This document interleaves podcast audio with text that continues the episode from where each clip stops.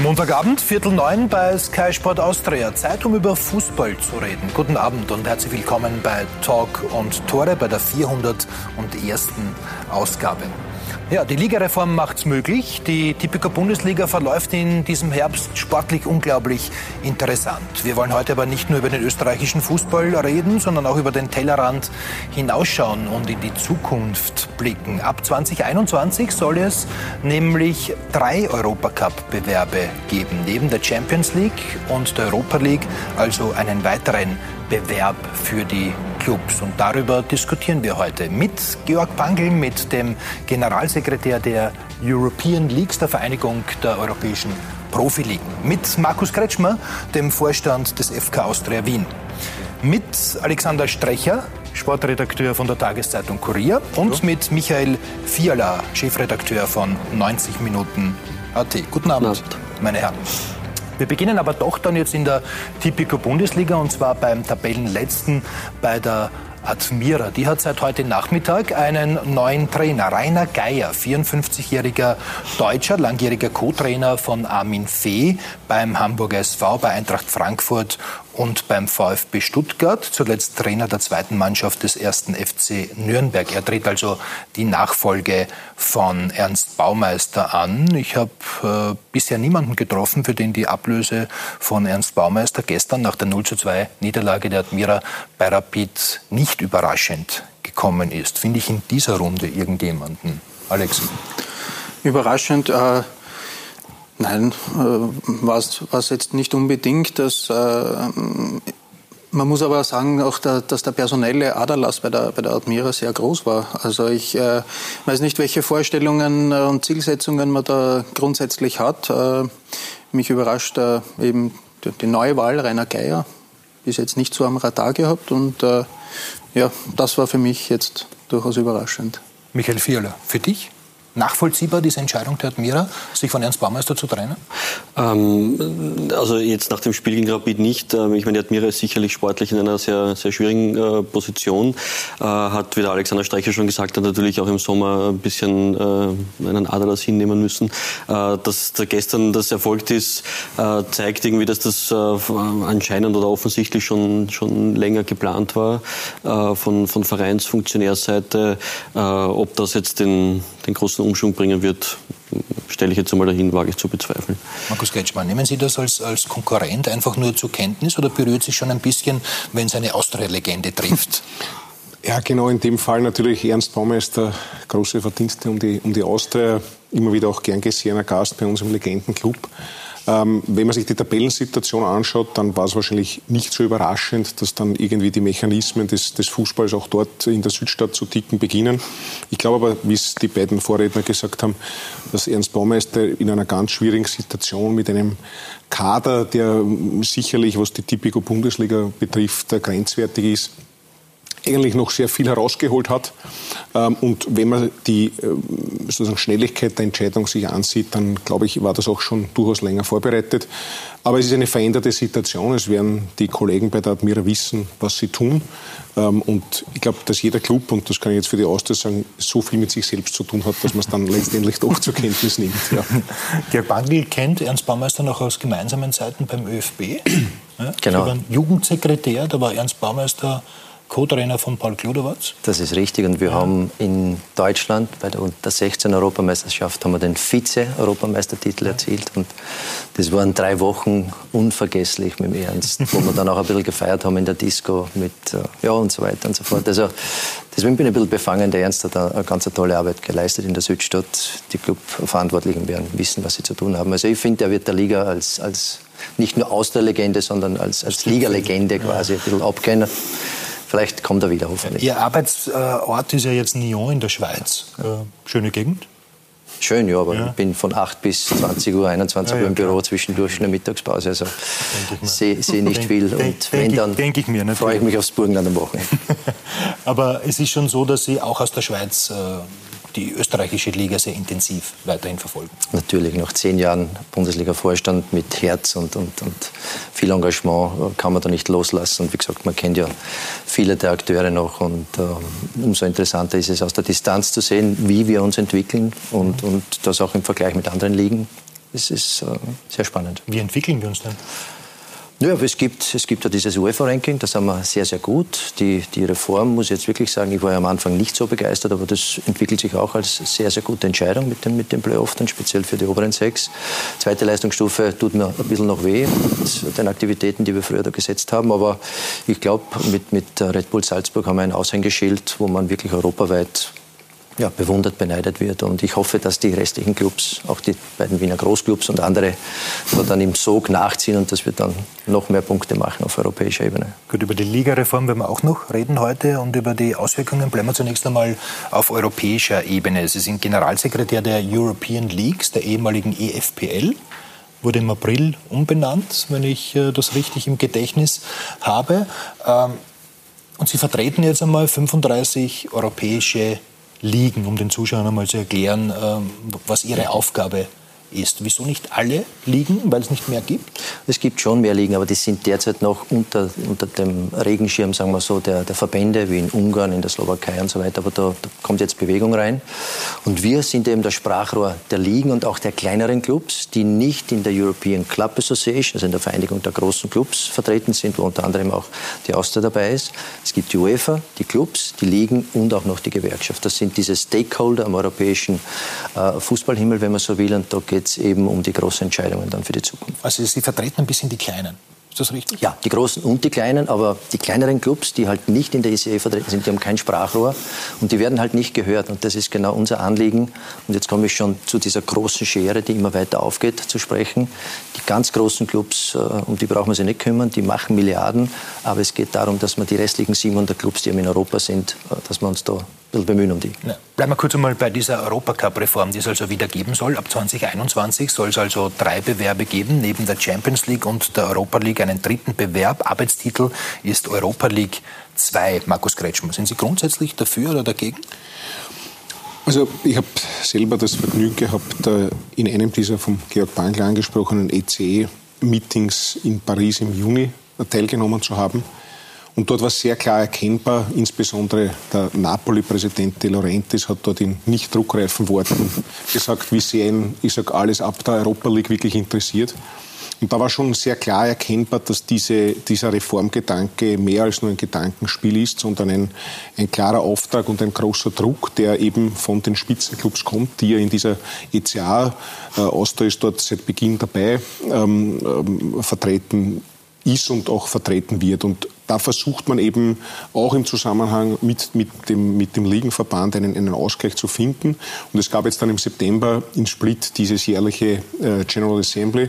Und da ist eigentlich sehr klar herausgekommen, es hat zwei Denkmodelle gegeben. Sehr schnell ist man darauf gekommen, die Champions League in der jetzigen äh, Form nicht verändern zu wollen. Natürlich auch aus monetären Überlegungen. Ähm, aber die Europa League entweder zu vergrößern oder eben eine zweite Europa League Arbeitstitel äh, Europa League 2 einzuführen. Und jetzt geht es einfach um, um letztendlich die, die Geldthemen, die dahinter stehen. Ich habe auch mit dem Georg Bangel dann ein längeres Telefonat geführt. Ähm, was es dann letztendlich für Österreich, für Österreichs Clubs bedeutet, ob es mehr Startplätze gibt, mit vielleicht weniger Fixgeld, aber mehr Perspektive, das werden die nächsten Monate zeigen. Wir dürfen nie vergessen, wir sprechen hier über den Zyklus 21 bis 24, weil bis 21, also bis 2021 ist alles klar. Aber es ist natürlich mit Spannung zu verfolgen. Wir sind ja dort auch als Österreicher ganz gut vertreten. Wir in der Financial Group und äh, mit Raphael Landtaler von, von Rapid in dieser, in dieser äh, Leading Board, das sich um diese Reform äh, kümmert. Aber ganz pragmatisch gesehen, glaube ich, geht der Zug ganz klar in Richtung dieses dritten Bewerbes, nämlich eben dann eben bei 32 in, in der wenn man so möchte, Europa League 1 und 32 in der Europa League 2 zu bleiben, weil man dort auch einfach die besten Vermarktungschancen sieht. Und eines kommt auch ganz klar heraus, ähm, ohne Solidaritätszahlung aus der großen Champions League, die ja in eine ganz neue Dimension im heurigen Zyklus trifft, äh, geht es nicht. Ähm, und das ist sozusagen diese Schere, die der Georg Bangler angesprochen hat, die es schwierig macht ähm, und dort sozusagen die Kompromisse zu finden, wenn man sich anhört, wie da an der Spitze gestritten wird, die Italiener mit den Franzosen etc., ist sicher nicht leicht. Äh, bislang hat, hat, keiner von Ihnen beiden irgendwas über Fußball und den Sport gesagt, sondern es ging irgendwie nur ums Geld. Es ist, nein, und in, in der Diskussion geht es auch darum, man muss es ganz deutlich sagen.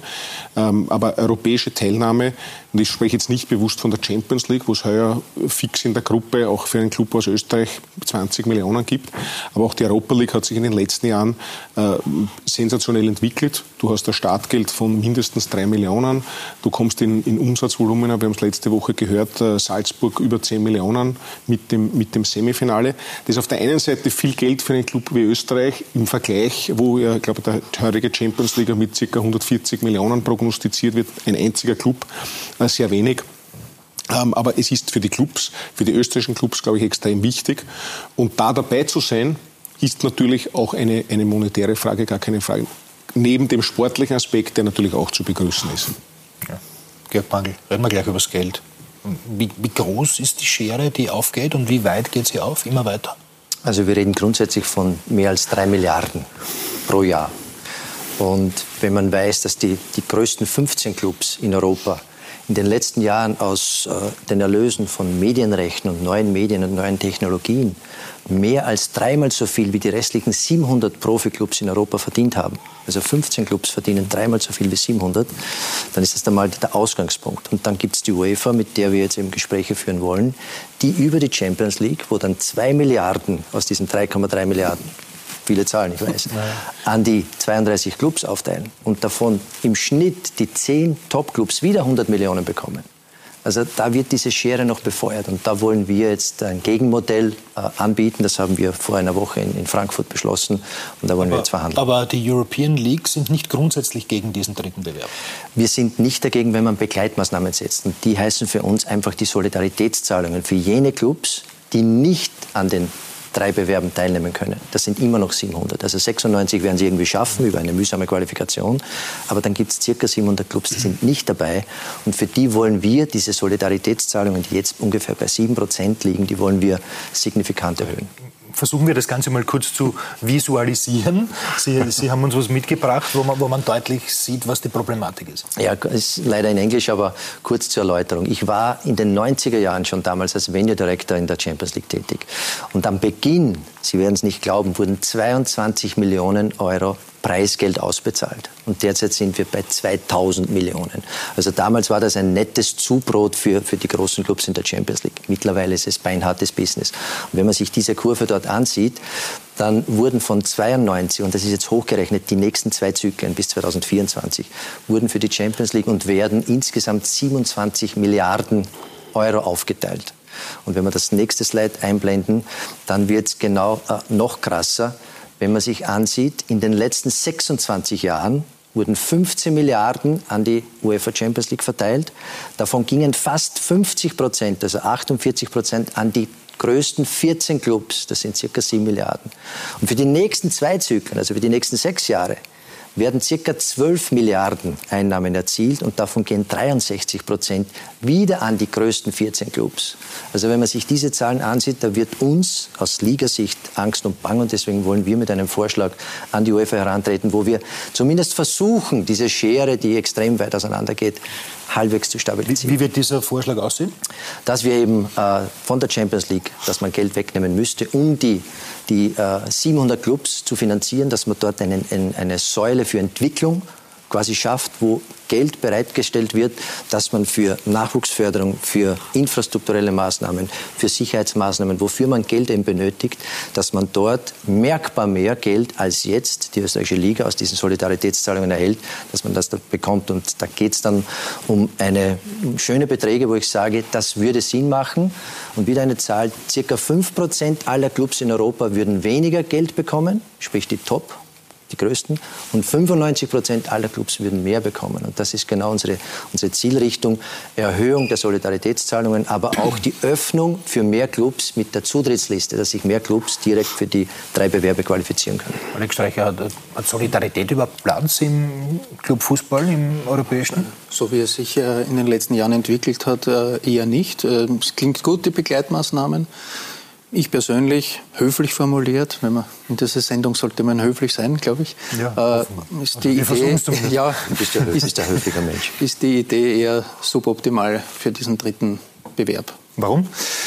Ich sehe es eher äh, von, der, von der Fanseite. Äh, es, es wird alles inflationär. Man, man hat äh, mittlerweile eine aufgeblähte Champions League oder, oder Europa League äh, Gruppenphasen mit unzähligen Spielen. Man hat einen Champions League Herbst, wo man Dortmund, Madrid, Atletico Madrid sieht, Roma gegen Real, dann Paris gegen Liverpool, Paris, Napoli, Napoli, Liverpool, alles mal zwei mit Rückspiel das sind besondere Spiele. Aber wenn die dann alltäglich werden, dann, dann geht der Reiz verloren, finde ich. Gut, das heißt, ein, ein dritter Europacup-Bewerb, Michael Fiola, würde untergehen? Naja, ich sehe das generell, es, es ist wie immer eine, eine Politikgeschichte auch. Es geht um, um Macht, um Machterhalt. Ja. Ich meine, es ist ein Muster, das wir erkennen auch von der FIFA. Äh, man will wiedergewählt werden, man verspricht den kleineren Nationen ein bisschen ein Taschengeld. Äh, die freuen sich dann über zwei, drei, vier Millionen mehr und schon äh, gibt man die Stimme dem, dem jeweiligen Spitzenkandidaten. Ein ähnliches Muster erkenne ich jetzt bei der UEFA. Äh, Herr Jeffrin wird bald sich wieder der Wiederwahl stellen wollen äh, und natürlich äh, versucht er da jetzt Mittel zu finden, um alle Nationen an Bord zu holen. Äh, wir haben vorher die Grafik gesehen. Solange diese Grafik so auseinandergeht, ist es zwar nett, wenn die kleineren Länder äh, mehr bekommen, als sie bisher bekommen haben. Aber wenn das weiter auseinandergeht, heißt das, dass es weiter auseinandergeht. Und das heißt, dass die Schere weiter aufgehen wird. Ob man diese Entwicklung aufhalten wird können, ich weiß es nicht. Nur irgendwann wird man vielleicht dann feststellen, dass man mit 15 Clubs in Europa allein vielleicht eine tolle Liga machen kann. Äh, aber wenn der Unterbau fehlt, wird dem Fußball schon was fehlen. Kann man diese Entwicklung aufhalten? hat es sehr gut auf den Punkt gebracht, Herr Viola. Die Entwicklung wird man nicht mehr aufhalten können, aber man muss Begleitmaßnahmen setzen. Und wenn man die nicht setzt, dann wird der Fußball, wie wir ihn jetzt noch kennen, in einigen Jahren in der Form nicht mehr existieren. Dann gibt es wirklich nur mehr diese indirekt, also diese de facto Super League und der Rest wird sich irgendwie halt bemühen. Ja, Markus Kretschmann hat vorhin Raphael Landtaler angesprochen, den CFO des SK Rapid, also den Finanzchef des SK Rapid. Und der sitzt in einer Arbeitsgruppe, die eben diesen dritten Europacup-Bewerb vorbereitet. Markus Klima. Raphael Landtaler. Rapids Mann für die Finanzen und Mitglied einer Taskforce mit dem Ziel, den internationalen Fußball neu aufzustellen. Ich gehe davon aus, dass eine dritte Liga kommen wird. Wir haben das in der Taskforce sehr lange und ausführlich diskutiert. Am Anfang ist es sehr stark Richtung Europa League mit 64 Teilnehmern gegangen. Doch hat die Analyse und die Evaluierung gezeigt, dass dies nicht das optimale Format ist. Vielleicht gibt es auch gar kein optimales Format. Jedenfalls ist der dreistufige Bewerb besser unserer Meinung nach. Und er hat auch mehr Zukunftspotenzial. Sprich, eine Europa League mit 64 Vereinen wäre dann das Ende der Fahnenstange wohl erreicht. Allerdings kann man sicherlich in einem dreistufigen Bewerb das künftig noch 2024 noch mehr gestalten. Neue Idee, neuer Plan, neuer Modus, neue Komplikationen. Wir wollen zum Beispiel, dass künftig 20 Meister in den zwei Europa Ligen vertreten sind. Und da gibt es natürlich schon den einen oder anderen Kunstgriff, um das auch bewerkstelligen zu können. Äh, aber es wird, glaube ich, ein sehr, sehr gutes Format werden, speziell für Clubs äh, aus dem Mittelfeld äh, und Österreich zähle ich jetzt mal da dazu. Denn selbstverständlich, nichts geschieht ohne eigenes Interesse. Es ist natürlich ganz klar, man weiß, woher man kommt, man sieht die eigenen Probleme und Schwierigkeiten und man möchte hier natürlich etwas zum Besseren verändern. Das ist gar keine Frage. Ein Ballaussagt. Meinungsverschiedenheiten sind da an der Tagesordnung. Und die gibt es auch mit Georg Pangel. Die European Leagues, äh, wo der Georg Generalsekretär ist, ähm, hat jetzt jüngst gefordert, äh, den Market Pool zu stärken. Äh, und das halte ich für einen falschen Weg, denn der Market, Market Pool bevorzugt jene Länder, die von Haus aus mehr TV-Erlöse haben. Die europäischen Bewerbe im Wandel der Zeit. Und eine Frage. Wie viel Veränderung braucht der Fußball? Ja, und wie viel verträgt er auch, Georg Pangl? Was hat es mit diesem Market Pool auf sich? Also grundsätzlich hat der, der Raphael sehr gut äh, skizziert, die Situation. Fakt ist, dass derzeit, und das ist auch immer so eine, eine Frage von mir, ähm, niemand weiß, dass zum Beispiel die Tore vom Herrn Puschkasch aus den 50er und 60er Jahren für Real Madrid derzeit sage und schreibe 35 Millionen wert sind. Das heißt, ohne dass Real Madrid eine Minute in der Champions League spielen braucht, bekommen sie definitiv 35 Millionen aufs Konto. Wenn sich aber Hoffenheim oder Red Bull qualifiziert, dann bekommen die eine oder zwei Millionen. Also das ist, das ist für uns eine Ungerechtigkeit mit einer Schere von 1 zu 32, die wir nicht in Ordnung finden. Der Herr Landthaler, der Raphael, weiß nicht unsere Begleitmaßnahmen. Deswegen ist aus seiner Sicht wahrscheinlich sogar die Aussage richtig. Aber wenn er genau weiß, und wir haben gesagt, wir telefonieren diese Woche, äh, dass wir genau unsere Begleitmaßnahmen mitteilen. Sie können es ihm jetzt schon auch sagen. Ja. Also wie, wie schauen die Begleitmaßnahmen aus? Na, dass wir Nehmen uns zuschaut. Die, die, Solidaritätszahlungen, dass wir die extrem erhöhen. Also wir wollen ja. da bis zu 20 Prozent und dann eben... Wie hoch? Können Sie da eine konkrete Zahl nennen? Äh, 20 Prozent, wie gesagt. Und wenn man wieder die 3,3 Milliarden hernimmt, dann kann man sich das ausrechnen. Und wenn man das dann runterbricht, auch auf die Clubs, die nicht so wie Rapid sich in irgendeiner speziellen Position befinden, wo sie halt davon ausgehen, dass sie in der Europa League entweder fix oder in der Europa League 2 dann fix qualifiziert sind, sondern wir denken auch an die anderen Clubs. Und wenn man dann ein sehr, sehr extrem äh, äh komplexes Gebilde vor sich hat, dann muss man irgendwo auch Kompromisse machen. Und deswegen sagen wir zurück zum Market Pool, aber gleichzeitig, wie gesagt, äh, äh mit dieser Regelung, die wir da vorgeschlagen haben. Inwiefern ist diese Diskussion, Markus Kretschmer, auch eine, die Sie in den vergangenen Jahren auch in der Bundesliga geführt haben? Es ist eine sehr ähnliche Situation, glaube ich, was, was eine Liga betrifft und ihre Solidarität betrifft. Und ich glaube, da geht es immer um dieses Thema. Natürlich gibt es in jeder Liga, auch international, ähm, Zugpferde. Aber es geht darum, dass wir einen Wettbewerb, ob es jetzt zehn Clubs sind, zwölf Clubs sind, möglichst ähm, fair, ausgeglichen und spannend gestalten sollen. Und das ist das, was die Diskussion hatten ja wir in ähnlicher Form, natürlich auf einem anderen Niveau, was, wenn es um die Verteilung der TV-Gelder in der österreichischen Liga äh, gegangen ist. Ähm, und letztendlich ist die Diskussion auf der europäischen Ebene, weil letztendlich zahlt heute TV natürlich mit Sponsoren, aber TV, äh, diese Bewerbe, dort kommt das Geld her. Und das sind natürlich die großen Länder, die den großen Teil wie England, wie Italien, wie Deutschland wie Frankreich bei, äh, beisteuern, dass wir auch aus diesem Pool wieder das Geld heraushaben wollen. Und das ist die Schwierigkeit, die eben dann höhergestellte äh, Vereinigungen wie die UEFA, wie die europäischen Ligen, wie die ECA versuchen in dieser Diskussion ähm, sozusagen auf einen Nenner zu bekommen. Und da muss natürlich der Georg Bankel als, als der Vorreiter der, der, der Kleinen äh, nach vorne treten. Und da trifft halt dann auf der anderen Seite ähm, den Herrn Anele von, von Juventus Turin oder den Herrn Schäferin. Und letztendlich geht es aber darum, eine gemeinsame Lösung zu finden. Denn eines darf man nicht vergessen. Die jetzige Reform beruht ja auch darauf, dass ca. 14, 15 Topclubs von chinesischen Investoren ein Milliardenangebot hatten, um diese Superliga, die es schon einmal gegeben hat, noch zu vermeiden für die UEFA, die das, das ausschüttet. Also ist jetzt schon eine Art Abwehrmaßnahme und jetzt muss man aufpassen, was hier passiert es zeigt ja gut, dass auch der Beitrag, äh, jetzt, den wir gerade gesehen haben, wie hin und her gerissen ein Club wie Rapid in, in dem Fall ist. Ja. National fordert man sozusagen mehr an TV-Geldern im Verhältnis zu anderen Clubs, will die, die Schere aufmachen. Äh, Im europäischen Kontext sagt man dann wieder, ja, aber für die Kleinen muss schon mehr Geld her. Ja. Also das ist natürlich äh, zwei Seelen in meiner Brust. Ja. Ich meine, äh, man kann es jetzt äh, weder Rapid oder sonst irgendjemand verübeln, zu sagen, wir wollen so viel wie, wie, wie geht sozusagen lukrieren. Aber es zeigt natürlich, wie das hin und her, also sozusagen wie das, äh, wie die Diskrepanz da ist. Und ich meine, was man ja auch noch beachten muss, dass die Schere innerhalb der Ligen ja auch weiter aufgeht. Äh, man beachte nur, wenn, wenn jetzt Red Bull Salzburg nächstes Jahr wirklich äh, äh, mal in der Champions League spielen sollte, dann kommen da nicht 10 Millionen dazu, sondern wenn sie halbwegs erfolgreich sind, 25, äh, 30 Millionen. Und dann wird sich dieser Budget-Diskrepanz äh, noch einmal um einen Faktor 1 bis 2 äh, erhöhen. also das ist etwas, was die nationalen Ligen genauso betrifft wie Europa als Ganzes.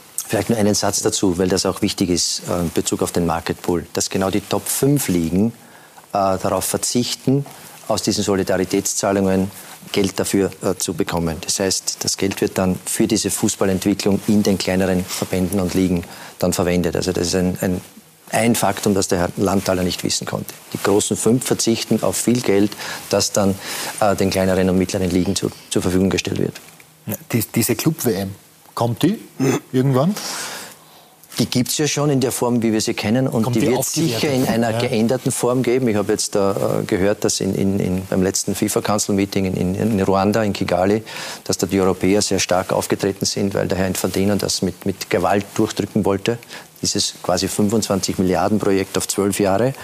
Das aber runtergebrochen wieder pro Club-WM wären das knapp zwei Milliarden für die zwölf größten Clubs Europas. Das heißt, da bekommt jeder wieder 100 Millionen okay. für drei Wochen Teilnahme und damit wächst die Schere man, wieder. Da kann man also, dann schon ein bisschen was, auf, auf ein bisschen es, was verzichten. Es tut mir leid, wenn es um so viele Zahlen geht, aber es ist, es ja, ist, ja. Es ist so leider. Unmoralisch.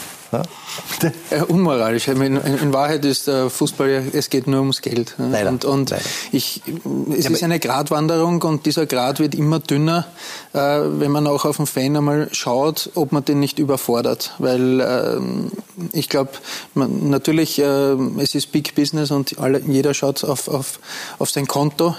Aber ich weiß nicht, ob das dann Sinn und Zweck ist, dass man irgendwann einmal vielleicht bei den Fans eine Sättigung äh, damit erreicht und, und die sich vielleicht vom, vom Fußball abwenden. Das wäre ewig schade. Ne? Ja, Fußball wird immer funktionieren, oder? Ja, aber man muss trotzdem, glaube schon grundsätzlich aufpassen. Und wenn man das hört, man weiß, es gibt die UEFA-Statistiken, dass der Fußball in den letzten 20 Jahren, glaube ich, ein durchschnittliches Wachstum von äh, fast 10 Prozent hatte. Es gibt keinen Wirtschaftszweig, weltweit, der das geschafft hat, ja, was das Wachstum betrifft. Damit ist Fußball ist Big Business, vollkommen klar. Äh, und ich glaube, liegen wir Österreicher, wir sehen das ja immer wieder in der Diskussion, wir sind damit befasst, äh, das, was eine Generation vorher noch kein Thema war, erzählt ja dann die Leute, wow, ich war in der Champions League und ich habe Barcelona gegen Paris Saint-Germain äh, gesehen. Und wenn du ihn fragst, wann warst du das letzte Mal in der neuen General Arena, schau dir mal vielleicht irgendwann einmal an. Und das sind natürlich Themen, die wir als österreichische Clubs äh, auch in der Tagesarbeit zu bearbeiten haben. Ja, das darf, ist ich, darf ich vielleicht nur ein, ein, noch ein Beispiel bringen? Durch diese aufgehende Schere wird die Unvorhersagbarkeit des Siegers, wenn zwei Clubs gegeneinander spielen, die wird immer klarer. Und ein Beispiel ist das äh, Europa League-Finale vor zwei Jahren in Stockholm. Wir erinnern uns Ajax gegen Manchester United. Und wenn ich Ihnen sage, dass aufgrund von UEFA-Statistiken die Vorhersagbarkeit, also die Wahrscheinlichkeit, dass Manchester United gewinnt, bei 85 Prozent gelegen ist, dann laufen wir Gefahr, dass wir das grundsätzliche Interesse am Fußball irgendwann verlieren, wenn wir immer nur mehr den Sieger vorhersagen. Das ist ja der große Reiz des Fußballs, oder? Dass, ja, es, dass es eben Überraschungen geben kann. Ja, das wird immer weniger. Das ja, ist das dass die speziellen äh, Spiele auch wirklich speziell bleiben ne? und nicht inflationär sind. Das äh, nimmt oft den Reiz dann. Ja. Das ist ja das Schöne an der österreichischen Liga, dass eine, eine perfekte Überleitung wollte ich ja. nicht so die große Rolle derzeit ja, und, und das wird den Markus Kretschmann vielleicht nicht so gefallen, aber die, die Großen äh, sind jetzt nicht so gut unterwegs in, in der Bundesliga, was irgendwie den Reiz auch ausmacht in, in diesem Grunddurchgang bisher, oder? Ja, richtig. Aber das ist das, das was ja letztendlich wir mit dieser Ligareform und diesem neuen Grunddurchgang mit den, mit den zwölf Clubs ja eigentlich erreichen wollten. Natürlich wirst du als betroffener Club, und da nehme ich jetzt die Austria dazu, vielleicht äh, weniger begeistert sein, als in einer, in einer anderen Situation, wie beispielsweise jetzt St. Pölten, die sensationell performen in dieser Liga oder auch der WRC äh, sind. Aber genau das ist ja doch das Spannende, dass wir heute in eine Bundesliga hineingehen. Red Bull hat super gestartet, aber die letzten beiden Partien auch äh, quasi ein, ein, ein Remis geholt. Äh, jedes Spiel, wenn man sich jetzt Hartberg anschaut, also wer die letzten beiden Heimsiege von Hartberg prognostiziert hätte, glaube ich, wäre jetzt Millionär, unter Anführungszeichen. Also das ist schon etwas, was sehr, sehr spannend ist und was, glaube ich, den Fußball belebt und was letztendlich dem Fußball auch hilft. Also das stimmt sicher, dass diese sozusagen weniger hohe Wahrscheinlichkeit, dass ein, ein Ereignis äh, eintritt, das sicherlich äh, in, der, in, der, Spannung steigert. Und da müssen wir halt Rahmenbedingungen setzen, äh, ohne dass jetzt das Solidaritätsprinzip, das Leistungsprinzip, das sollte man nie vergessen, bei dieser Sache ähm, äh, übertrifft. Und das war letztendlich der Schlüssel, der viele Monate zum Beispiel zu dem neuen TV-Verteilungsschlüssel auch in Österreich geführt hat, was immer eine Kompromisslösung ist. Das gilt in Europa genauso wie in Österreich. Ja, schauen wir mal gemeinsam auf die Tabelle der Tipico Bundesliga und dort sehen wir eben, dass St. Pölten Dritter ist, dass der WRC Vierter ist, dass die Austria nur unter Anführungszeichen Fünfter ist, dass Hartberg auf Platz 6 liegt, dass Rapid und Sturm nur Siebenter und Achter sind, also derzeit unter dem Strich liegen und nicht in der Meistergruppe vertreten wären. Unglaublich spannend der Grunddurchgang. War das so zu erwarten? Ehrlich gesagt nein, äh, weil, weil auch äh, bei den Wiener Clubs vielleicht eben das auch ein Eigenverschulden ist, dass sie momentan dort stehen, wo sie sind. Und ähm, ja, auf der anderen Seite ist es natürlich sehr, sehr spannend und angenehm für den Fan und für den Fußballinteressierten, dass dann äh, man schaut immer die 22. Runde, wenn dann der Cut ist und, und ähm, ja, es, es wird schön langsam eng ja, und, ja. und man merkt eben, das hat auch der Austria-Trainer Thomas Letsch heute gesagt, es, es schiebt sich irgendwie alles zusammen und es wird immer schwieriger gegen die vermeintlich kleineren ein Tor zu erzielen und somit auch zu gewinnen. Das hat die Austria jetzt gesehen. Sie tut sich schwer.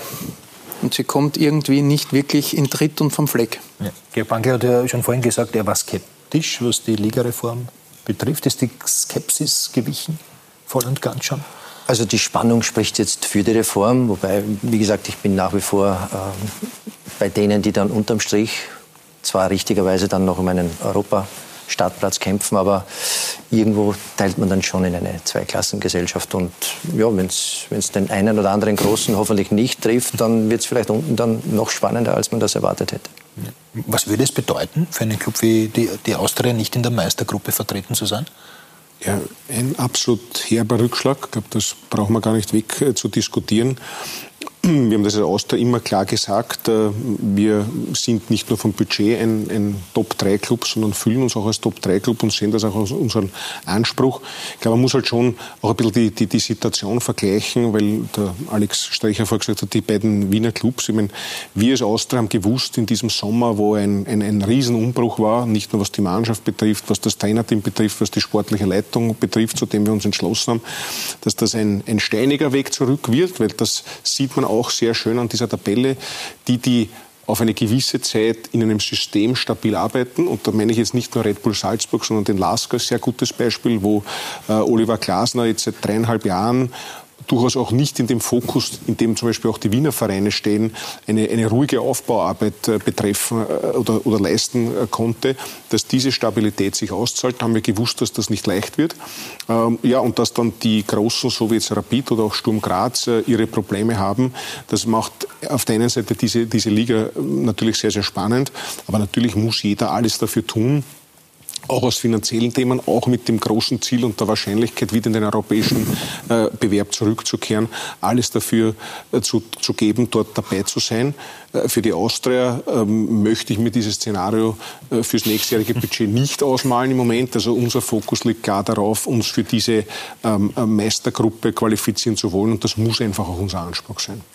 Aber Risiko ist natürlich dabei. Ja, natürlich, aber das haben wir ja gewusst. Das haben alle Clubs letztendlich äh, beschlossen, als sie sich zu dieser Reform entschlossen haben. Man darf ja nie vergessen, auch diese Reform war letztendlich ein, ein, ein Kompromiss, in dem ja monatelange äh, Gespräche mit vielen äh, Stakeholdern, unter anderem auch den Medienvertretern, vorangegangen sind. Ich erinnere mich sehr gut, ich habe den Ralf Rangnick jetzt vor kurzem beim Fußballkongress in Leipzig getroffen, der ja auch damals in den Prozess involviert war und immer gesagt hat, es wäre wichtig, dass es in Österreich in der ersten Leistungsstufe eine 16er Liga gibt. Und ich habe ihm immer darauf gesagt, Herr Rangnick, ich bin vollkommen bei Ihnen, nur zeigen Sie mir diese 16 Profiklubs, die auf diesem Niveau äh, das erreichen können. Und wir sehen schon, wie schwierig es mit 12 ist. Wir reden noch gar nicht von 14. Wir kennen das, die Problematik der zweiten Liga, wir kennen die Problematik der dritten Leistungsstufen dazu. Das ist einfach in Österreich gegeben und deswegen haben wir diese Ligareform jetzt eingeführt. Wie immer in Österreich, wenn etwas Neues kommt, sind vorher alle skeptisch und erklären dir den sicheren Tod.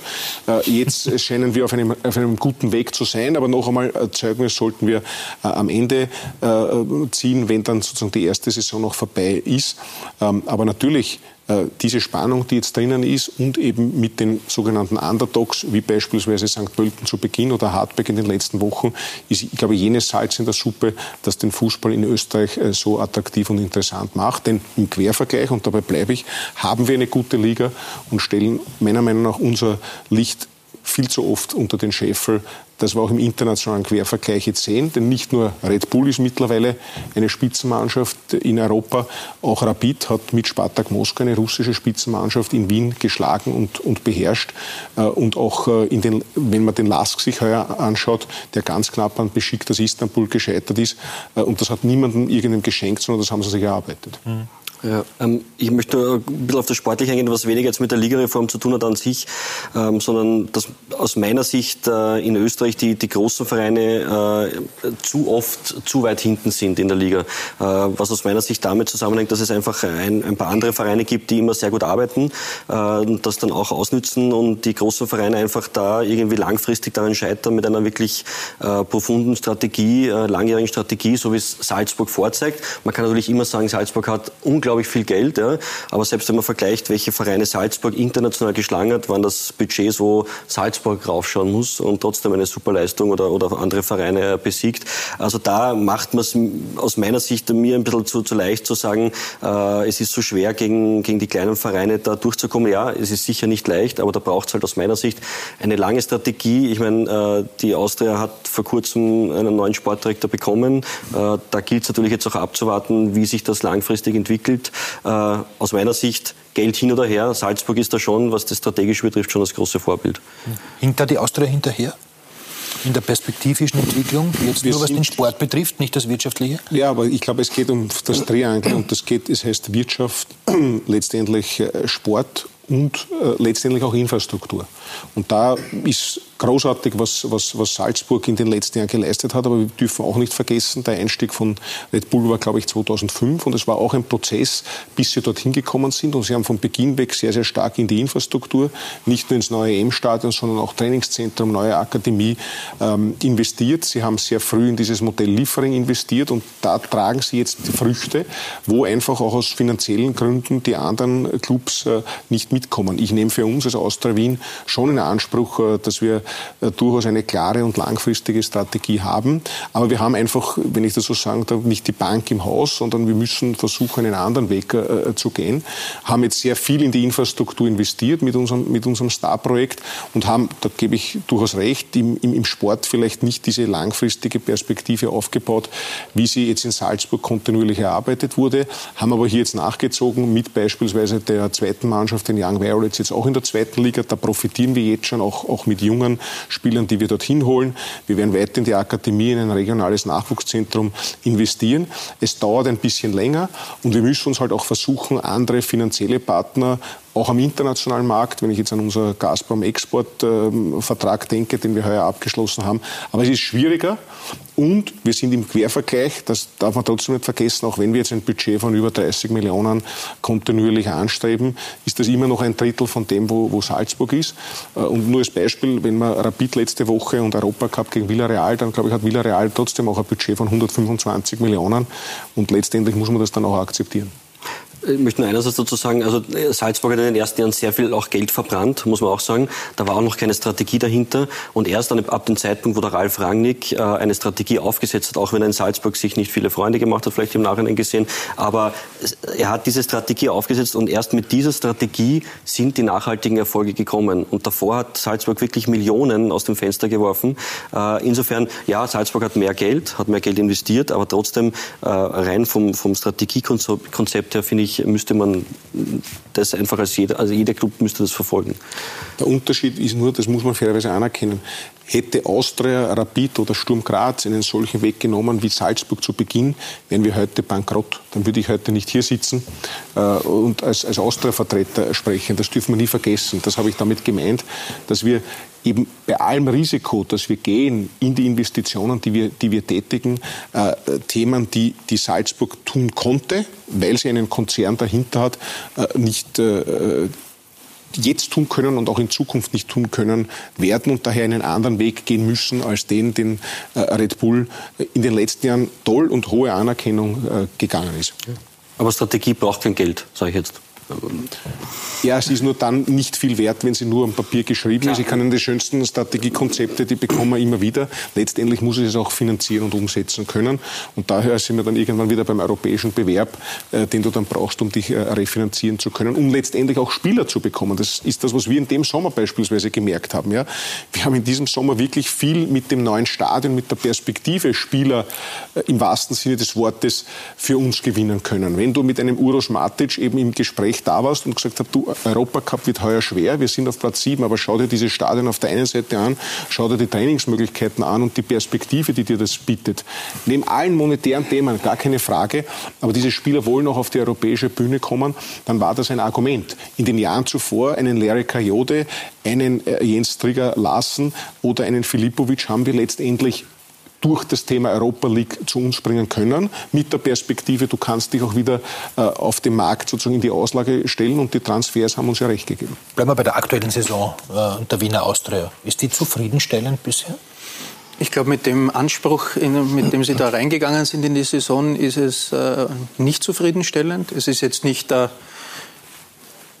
desaströs oder, oder in die Richtung gehend, aber ähm, ich glaube, dass die Austria selbst äh, schon erwartet hat, weiter oben zu stehen, besser dazustehen.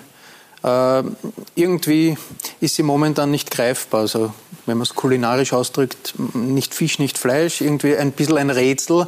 Es geht einen Schritt vor, wieder einen Schritt zurück. Äh, dann gibt es wieder Ansätze, wo man glaubt, jetzt ist der Turnaround geschafft, dann gibt es wieder einen Rückschlag. Also es, äh, es funktioniert die Umsetzung dieser Idee. Ich bin überzeugt, dass das Trainerteam eine, eine klare Idee hat, wie sie, wie sie spielen lassen wollen, aber irgendwie an der Umsetzung der Mannschaft hapert da. Also nicht Fisch, nicht Fleisch. Die Austria liegt derzeit auf Platz 5 in der Tabelle. Genau in der Mitte. Der Tipico Bundesliga, sogar ein bisschen über der Mitte. Wir haben ja eine Zwölferliga. Mehr Fisch als Fleisch. Mehr Fisch als Fleisch. Könnte man sagen, im Gegensatz zu anderen Großclubs, könnte man auch sagen, wäre die Austria derzeit eben in der Meistergruppe vertreten. Aber trotzdem, insgeheim haben sich die Violetten mit Sicherheit etwas mehr ausgerechnet. Markus Klimmer. Neues Stadion, große Ziele.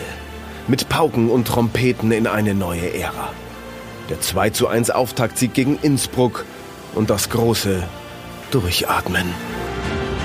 Es ist schon ein gewisser Druck ist da. Jeder hat erwartet, wir gewinnen und mit dem anderen Szenario wollten wir uns gar nicht beschäftigen. Elf Runden später in Innsbruck. Vom großen Glanz ist wenig über. Das 0 zu 0 legt die Probleme schonungslos dar. Wir wollten natürlich zu dem Zeitpunkt der Saison weiter vorne sein, das ist ganz klar. Ja, ist schwierig zu sagen, wirklich.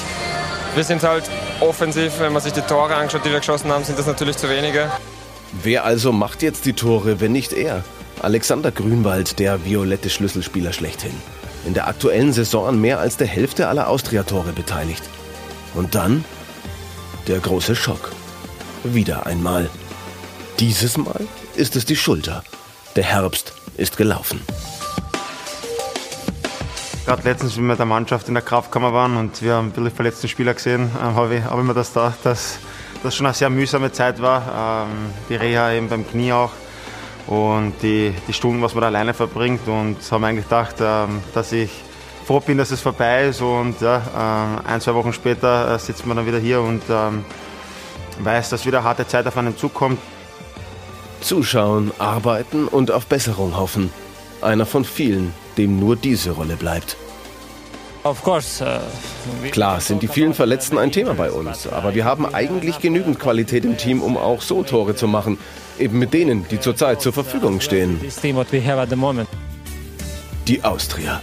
Auf echte Highlights, wie dem Sieg im Wiener Derby, folgt recht schnell Ernüchterung, wie beim 0 zu 3 gegen den Lask.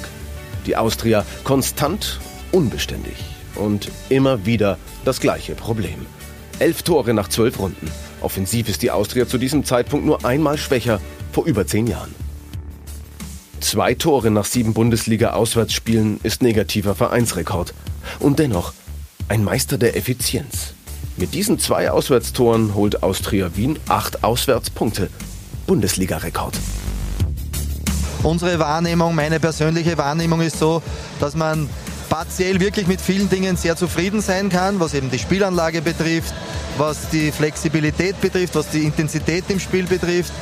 Hochgradig unzufrieden sind wir mit unserer Trefferausbeute, sehr unzufrieden auch mit den äh, Ergebnissen gegen die äh, im Moment in den Top 6 stehenden äh, Mannschaften. Der Cupsieg ist das große Ziel in dieser Saison. Da ist alles auf Schiene. Aber nur nicht locker lassen. Ich glaube, jede Mannschaft braucht ab und zu die Peitsche. Ähm, Peitsche und Peitsche sind aber zwei Paar Stiefel. Es geht nicht darauf, darum, drauf zu hauen, äh, sondern es geht in erster Linie darum, Lösungen zu finden und, und Ansätze, wie man, wie man eine Konstanz reinbringen kann. Und dann sind nicht auch die Spieler gefordert. Die Austria bleibt in der Liga bislang hinter den Erwartungen zurück. Ja. Und dennoch, keine Panik, keine Trainerdiskussionen. Es herrscht Ruhe. Peitsche und Peitsche sind zwei Paar Stiefel. Verstehen Sie immer alles, was Thomas Letsch sagt? Sinnhaftigkeit, glaube ich, bekomme ich sehr gut mit. Aber natürlich gibt es äh, in der deutschen Sprache, der Deutschen manchmal andere Sprichwörter als der Österreicher. Ja. Wo sehen Sie die, die größten Problemfelder der Austria in dieser Saison? Sie sind ja als Vorstand eben nicht nur als Alleinvorstand, nicht nur für die Finanzen zuständig, sondern letztlich auch äh, für den Sport. Ja, voll, vollkommen richtig. Ich hafte für das Gesamte und da ist natürlich der Sport als unsere äh, Zuglokomotive das, das Wichtigste. Ich glaube, ich habe es vorher gesagt, wir haben gewusst, es ist ein großer Umbruch in diesem Sommer notwendig geworden, weil wir uns nach der Kurve der letzten Jahre, sollte man nicht immer vergessen, äh, wir waren im Jahr davor Vizemeister. Wir waren auf Platz drei, wir waren zweimal in der Europa League, aber das letzte Jahr ist dann einfach äh, gerade im Frühjahr einfach schlecht gelaufen. Und daher haben wir gesagt, wir müssen viele Veränderungen vornehmen. Und dann passt es auch zu dem, was wir vorher gesagt haben. Das ist dieser Spagat. Auf der einen Seite sollen wir uns strategisch langfristig entwickeln. Da glaube ich, haben wir auch gerade mit der Installation von, von Ralf Moore, der einerseits sehr lange im Club ist, aber genau auch dieses strategische Denken mitnimmt und schon einiges verändert hat. Ich denke da nur an die medizinische Abteilung oder auch die Restrukturierung im Scouting, auch mit dem Young Violets in der zweiten Liga. Aber diese Früchte werden wir erst in den nächsten Jahren ernten. Und auf der anderen Seite müssen wir dennoch in dieser Liga... Ganz kurz nur bei, bei, bei Ralf Moore, ja. der war ja langjähriger äh, Austria-Akademieleiter. Richtig. Ähm, ist es jetzt provokant, wenn ich sage, jetzt wirklich so viele Spieler, wenn ich von Dominik Prokop absehe, sind jetzt aus der Akademie nicht rausgekommen, die der ersten Mannschaft weitergeholfen haben? Naja, da muss man immer, glaube ich, zwei Dinge unterscheiden. Erstens einmal halte ich Ihnen da dann einen, einen, einen Serpest entgegen. Wir haben einen Benz in diese Akademie geholt, der von dort weitergegangen ist. In den Jahren zuvor waren es die Gorgons, die Okotis, die, die Sutten und da war der Ralf Moore auch schon verantwortlich. Ja, also das sind immer wieder so Zyklen und auch, und auch Jahrgänge, äh, wo ich aber, glaube ich, schon fair sein muss ähm, in, in, der Bewertung. Ja. Aber was wir sehen ist, dass wir ähm, bei der Analyse nach dem Sommer gesagt haben, wir wollen in der sportlichen Leitung auch etwas, etwas äh, verändern, weil wir glauben, dass es einfach notwendig ist und haben den Ralf Moore sozusagen äh, aus dem Haus herausgeholt und gesagt haben, okay, jetzt wollen wir diesen Schritt gemeinsam mit dir gehen. Aber, um zurückzukommen, wir wissen, dass wir natürlich auch in der aktuellen ähm, ähm, Liga äh, performen müssen. Ähm, und wir haben eines gesehen, und ich glaube, das Spiel in Innsbruck hat es dann einfach sehr deutlich gemacht, ähm, auch wenn man es nicht als Ausrede gelten lassen soll. Aber uns fehlt im Moment auch noch in diesem Kader in der Breite die Qualität. Ähm, solche Schlüsselspieler, die wir im Moment nicht zur Verfügung haben, äh, ersetzen zu können. Wenn ich denke am Anfang, Turceman als israelischer Nationalstürmer ist gekommen, hat bei diesem ersten Match gegen Innsbruck das Siegestor erzielt. Ganz ein wichtiger Spieler ist uns ausgefallen. Edom Wonsche als große Hoffnung, der gekommen ist, jetzt Grünwald, der Topscorer, ausgefallen. Möchte ich nicht als Ausrede verwenden, ist aber Faktum, dass wir das mit diesem Kader, den wir im Moment haben, äh, nicht abfangen können. Und das ist wahrscheinlich auch der große Unterschied. Wenn Sie sich gestern ein sehr gutes Bild aufs Sky gegeben, als, als die Bank von Salzburg eingeblendet wurde. Fast immer gute Sky.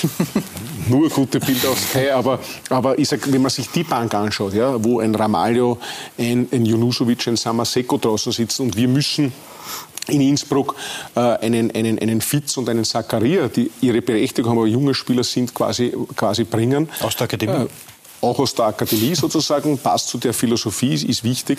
Aber dann können wir uns nicht das erwarten, was, was, wir, was man beispielsweise in Salzburg von solchen Spielern berechtigterweise erwartet. Und das ist sicherlich an dem Punkt, an dem wir im Moment äh, noch, noch äh, zu kiefeln haben. Nichtsdestotrotz müssen auch diese Spieler eigentlich in der Lage sein, ähm, hier mehr Tore zu erzielen. Und das muss das Ziel sein. Und da gibt es aber das Vertrauen. Aber was für mich wichtig ist, und ich sehe eben, wie tagtäglich ein Ralf Moore mit seinem Team arbeitet, ein Thomas Letsch mit dem Team arbeitet. Da ist ein Plan dahinter. Und ich habe es vorher auch schon gesagt.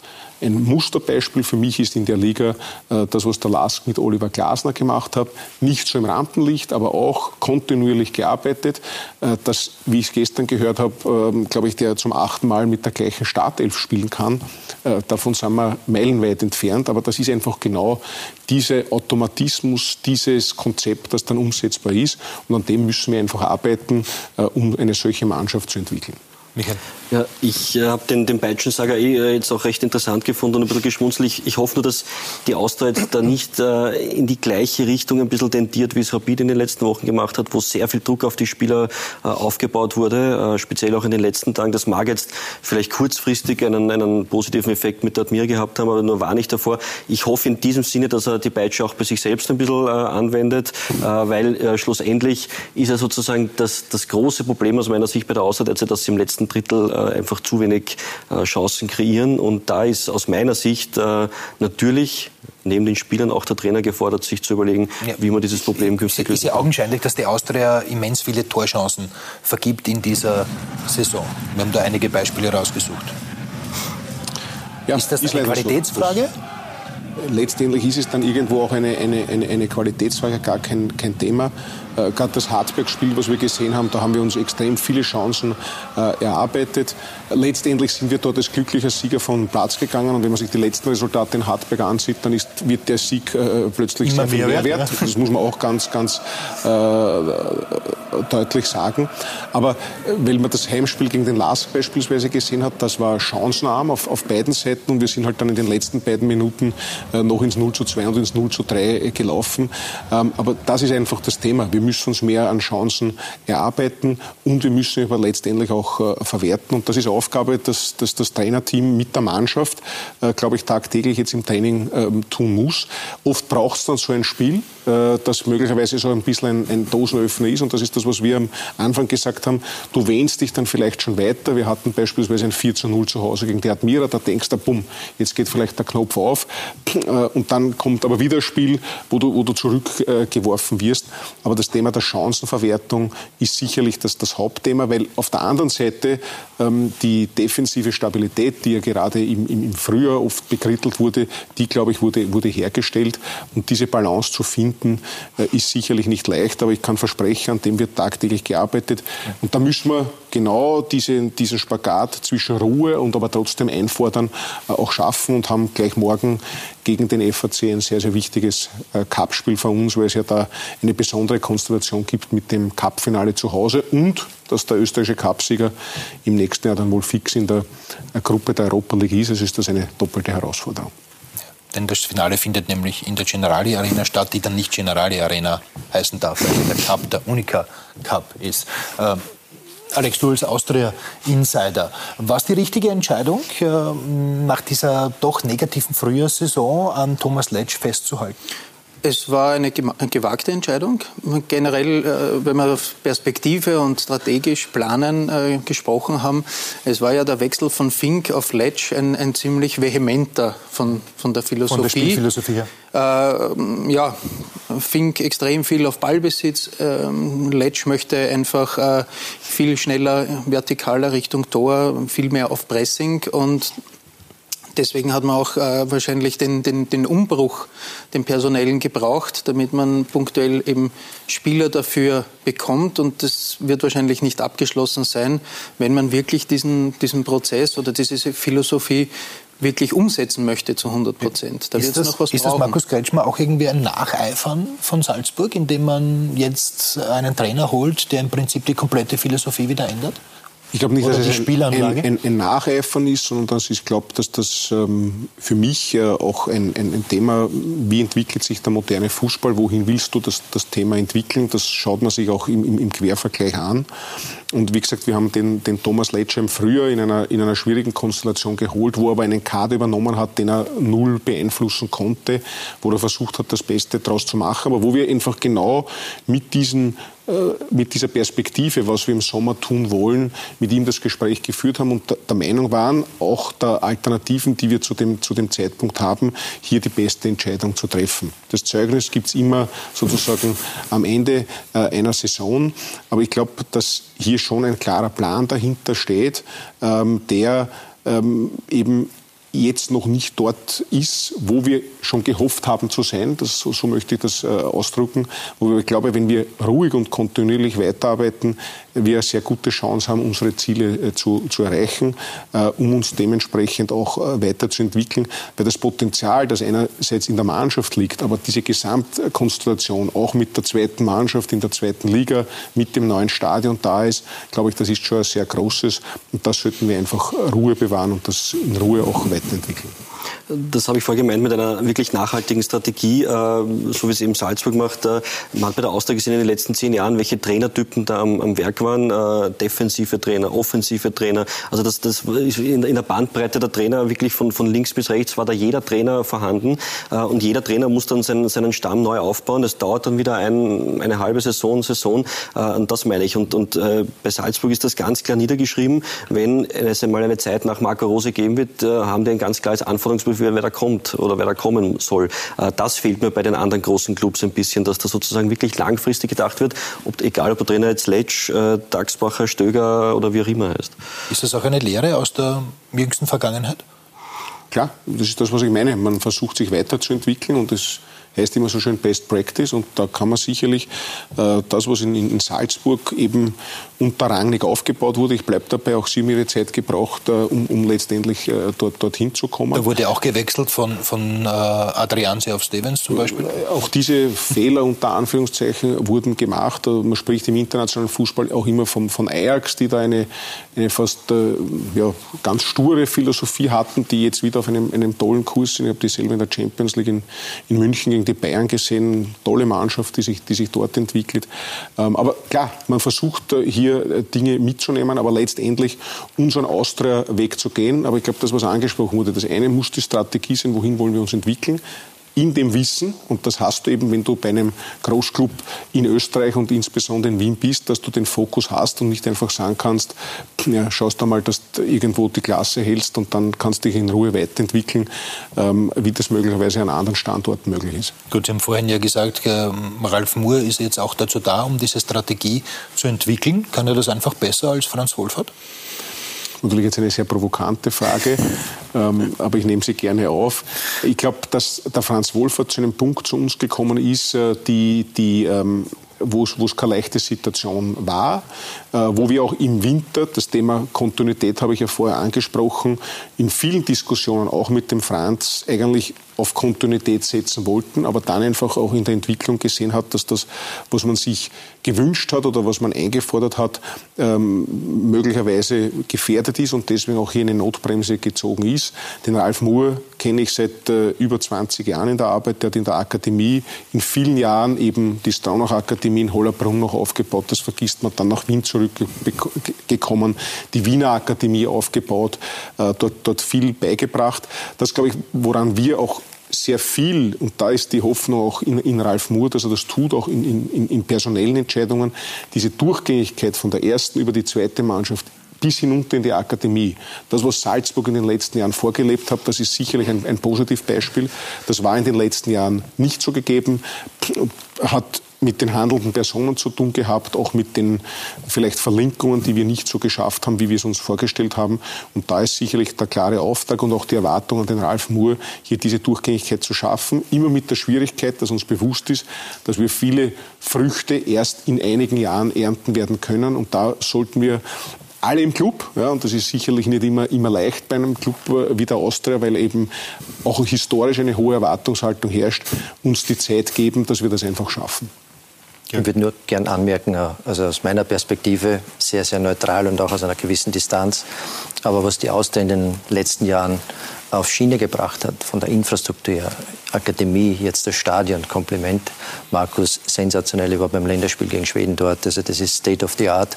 Und wenn man dir jetzt zuhört und jetzt augenscheinlich auch der, der kommende Präsident, der jetzt da ansteht, den ich ab und zu in einer Lounge irgendwo auf einem Flughafen in Europa treffe. Also, Nur zur Erklärung, Frank Kensel, ehemaliger Rewe-Vorstand, jetzt Aufsichtsratsvorsitzender äh, von Rewe, wird am kommenden Montag, äh, so ist der Plan, zumindest zum Nachfolger von Wolfgang Katzian gewählt.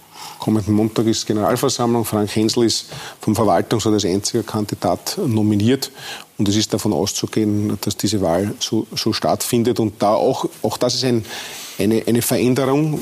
Wolfgang Katzian, das darf man nicht vergessen, hat in den, in den zwölf Jahren, die er jetzt hier war, die Austria in einer ganz schwierigen Situation herausgeführt, stabilisiert, zieht sich jetzt frühzeitig einfach aus beruflichen Überlegungen zurück. Und das, glaube ich, ist auch eine Stärke der Austria. Frank Hensel ist ja schon seit einigen Jahren eben über Rewe ein, ein, ein toller Partner, dass hier eine, eine vernünftige Übergabe stattfindet, die auch dafür sorgen wird, dass dieser Weg auch konsequent äh, weitergegangen wird. Und da können wir, glaube ich, sehr froh sein. Und da ist sehr viel geschaffen worden, was nicht so im, immer im Fokus des Tageslichts sozusagen steht. Entschuldigung, den, nein, ich habe hab Sie kurz Nein, überhaupt kein Problem. Aber ich wollte jetzt nur, ich wollte nur, sehr gut, danke. Und ich wollte nur ergänzen, dass eben dieses, dieses strukturierte Vorgehen von der Austria, wenn man jetzt dem Markus zuhört, dass, äh, dass man dieses Wellental durchtauchen wird und auch den, den Herrn Letsch schätze ich persönlich äh, sehr, sehr äh, als guten Trainer ein. Und damit wird, äh, wird die Austria sicherlich wieder zur zweiten, dritten Kraft, vielleicht sogar zur ersten werden.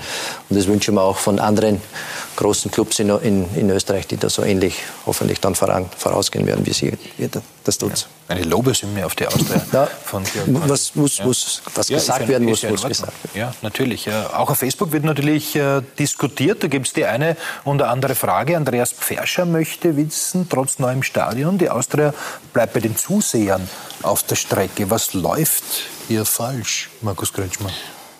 Die Frage, Sehen Sie es übrigens ja, ich auch so? Ja, also ich, ich sehe es jetzt am, am, Monitor und ich sehe es nicht so. genau, ja, okay. Ähm, also, äh, wir, haben, eher inhaltlich wir, haben uns, wir haben uns ja äh, ein, ein, ein, klares Ziel gesteckt, äh, auch, glaube ich, kaufmännisch vernünftig, dass wir in einem Stufenplan wissentlich auch die Lehre gerade hier in, in, in, in Wien, was äh, rapid quasi passiert ist, dass das Stadion alleine nicht dafür sorgt, dass jetzt jedes Spiel ausverkauft ist und, und, und der Erfolg sich äh, einstellt. Wir haben einen klaren Stufenplan entwickelt, wo wir in, in, in der ersten Phase über 10.000 Zuschauer kommen wollen, 11.000, 12.000 dann mit, mit Europacup und natürlich einem, einem, einem gewissen Erfolg. Da sind wir jetzt äh, mit einem Zuschauerschnitt, äh, glaube ich, der bei 10.700 aus den ersten Spielen liegt, hier voll auf Kurs. Deswegen verstehe ich die, die Frage nicht ganz. Es kommt jetzt noch das Derby, es kommt der Red Bull Salzburg.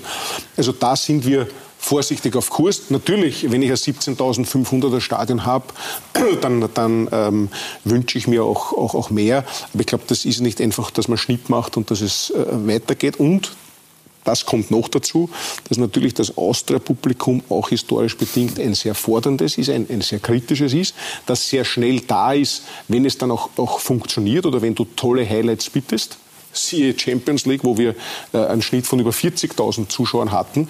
Das war ein absolutes Highlight und das müssen wir uns einfach erarbeiten. Nicht vergessen, im letzten Jahr waren wir Siebter, hatten einen Schnitt von unter 7.000 im, im, im, letzten Jahr, haben schlecht gespielt und dieses Vertrauen der Leute müssen wir uns äh, zurückgewinnen und da macht man nicht einfach Schnipp und sagt, hier ist das neue Stadion und jetzt funktioniert alles. Äh, aber wenn wir dann erfolgreich sind und ich erwarte mir um auf die Liga zurückzukommen, extrem viel auch vom Früher, weil wir teilen dann die Punkte. Es wird extrem spannend. Wenn du im Meisterrennen dabei bist, hast wenn du, du in der Meistergruppe wenn du in der Meistergruppe bist. Ja, das, aber das muss das Ziel sein und da werden wir, da können Sie sicher sein, tagtäglich werde ich dafür sorgen, dass wir alles dafür tun, dass wir dort drinnen sind. Also ich sehe die Zuschauerentwicklung jetzt auch nicht gar so negativ bei der Austria. Wir haben uns das letztens auch angeschaut in einer ersten Analyse, dass es jetzt erstmals vier Vereine gibt, die über 10.000 Schnitt haben jetzt im, im Herbst. Äh, das hat in der Bundesliga noch nie gegeben.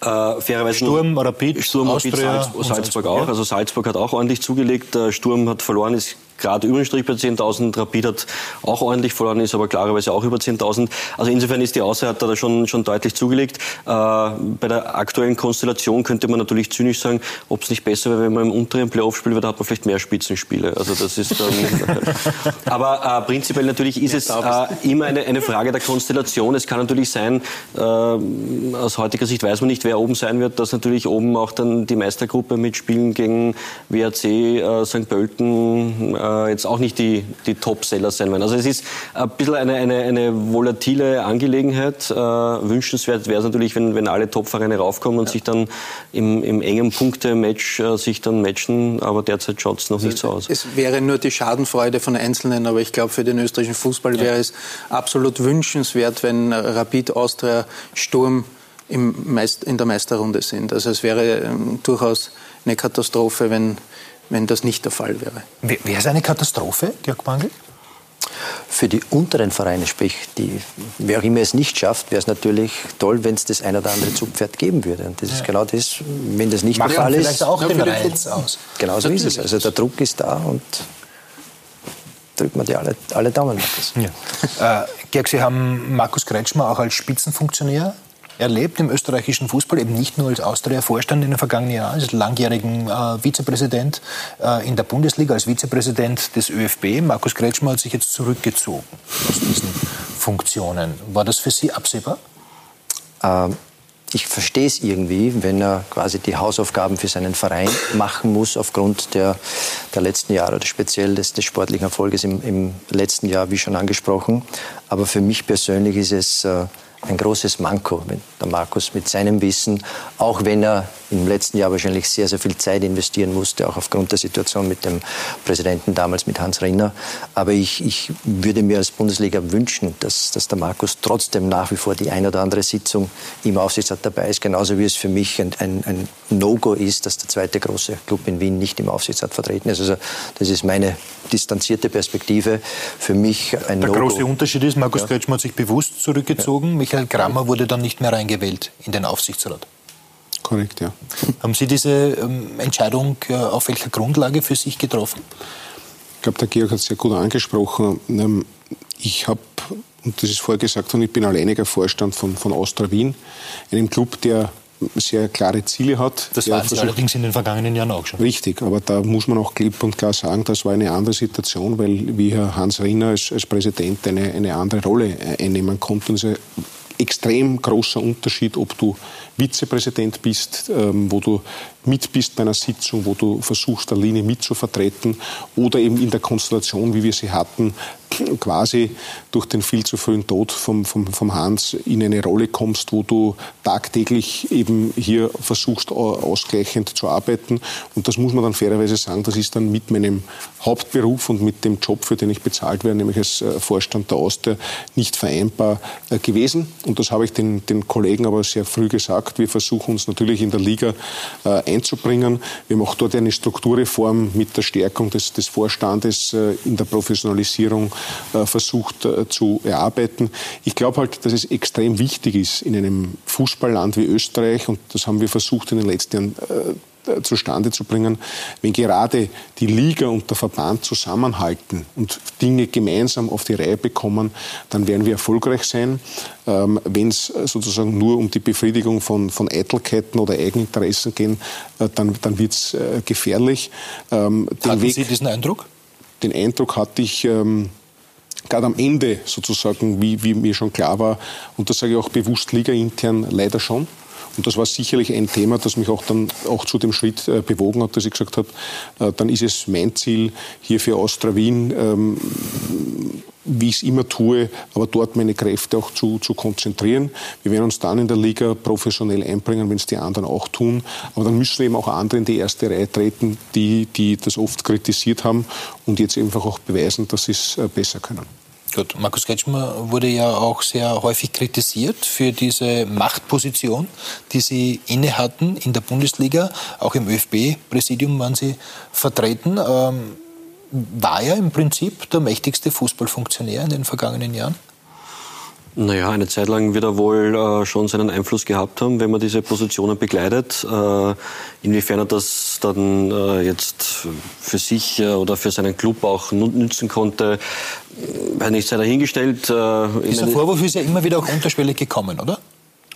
Der ist gekommen. Ich, ich für mich, glaube ich, habe mich immer in den, in den Spiegel schauen können. Es ist natürlich schwer, du bleibst der Austria-Vorstand, unter Anführungszeichen. Aber gerade in den Diskussionen, die wir mit dem ÖFB gehabt haben, habe ich schon immer wieder versucht, auch wirklich hier als Liga äh, mich zu positionieren und auch über den Tellerrand zu blicken und auch die Interessen der vermeintlich kleineren und nicht nur meines, meines eigenen Vereins äh, zu, zu vertreten. Äh, dass du in so einer Position natürlich für den einen oder anderen zum Reibebaum wird, äh, ist klar.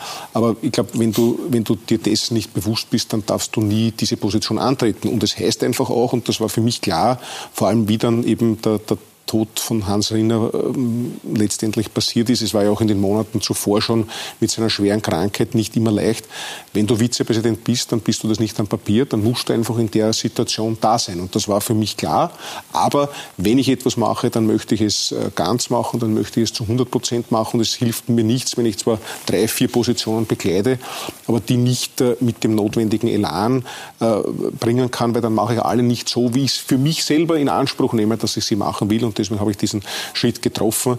Ähm, und ich glaube aber, dass einfach auch der Bundesliga-Vorstand mit dem Christian Ebenbauer und der neue Aufsichtsrat äh, durchaus ähm, meine Unterstützung auf der einen Seite haben und auf der anderen Seite auch klare Ziele haben und auch hier den Weg der Liga, und ich bleibe dabei, das ist eine gute Liga, auch im, im Quervergleich ähm, äh, gut umsetzen werden. Äh, wo ich schon bei Markus Kretschmann bin, ist, und, und das ist meine persönliche Meinung, äh, dass der Aufsichtsrat auf jeden Fall äh, Vereine wie Rapid oder Austria braucht. Also ich finde das ein, ein wirklich großes Manko, auch wie der Gerhard Bangel schon gesagt hat, dass weder ein Vertreter von Rapid noch von der Austria im Aufsichtsrat sitzen. Das gehört aus meiner Sicht schleunigst bei der nächsten Wahl korrigiert. Das dauert es, noch ein bisschen. Ja, dauert noch ein bisschen. Es macht aber, so wie der Markus Kretschmann nur dann Sinn, wenn wirklich alle an einem Strang ziehen. Und ich meine, ich möchte noch drüber zu reden kommen, aber die, die Wiener Vereine ziehen ja leider überhaupt nicht an einem Strang.